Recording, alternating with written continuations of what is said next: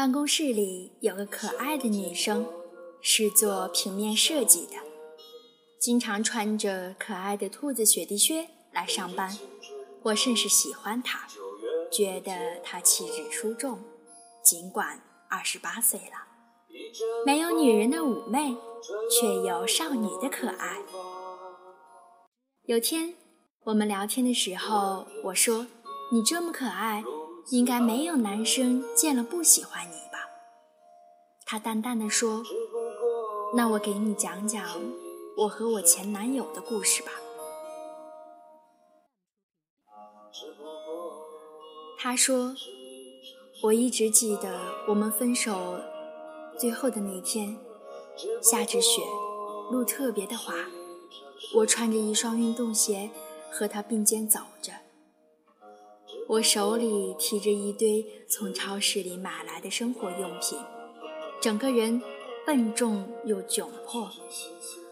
我的围巾在他的脖子上，我怕他冷。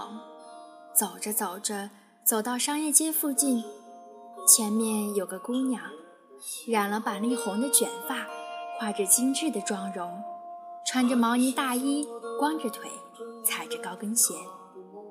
她瞬间不耐烦了。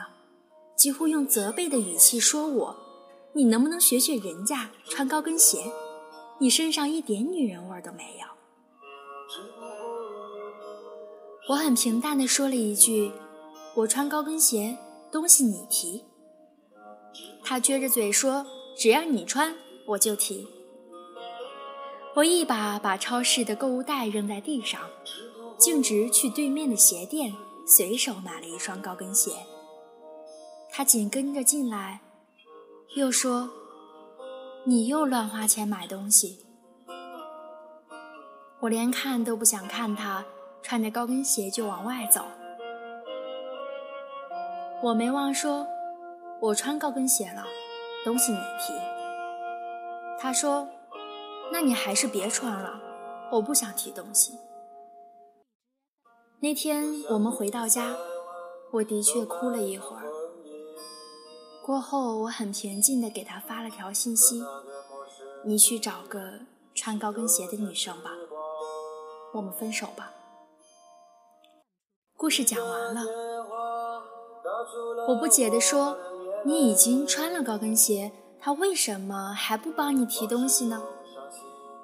他语重心长地说：“因为不爱了，别说提东西，他看你都不想多看一眼。”所以，他嫌弃的不是我没有穿高跟鞋，他嫌弃的是我整个人。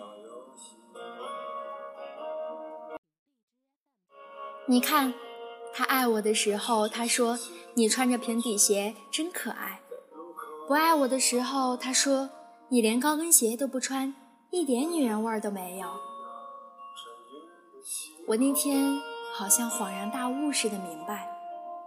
那天，就算我穿了高跟鞋，他又会说：“你能不能学学人家染头发？能不能学学别人化妆？你能不能学学别人穿裙子？你能不能学学别人露大腿？你能不能学学别人穿黑丝袜？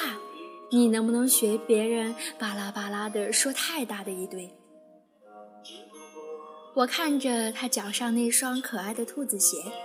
看着他袖套上的小醋菊，看着他讲完这些话又嫣然一笑，我庆幸他从来没有在爱情里失去自我，伪装成她男朋友想要的那个样子，否则她现在可能化着大浓妆，穿着黑丝袜，别扭的生活着，一点个性都没有，就像个没有灵魂的傀儡一样。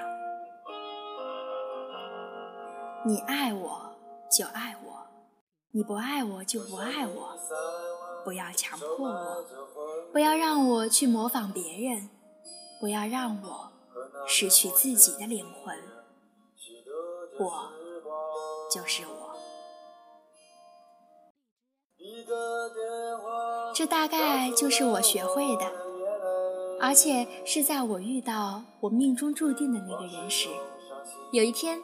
我要和他去见他的朋友，他说：“你别穿高跟鞋，走路脚会疼，并且亲亲我的时候，我更加坚信了这个道理。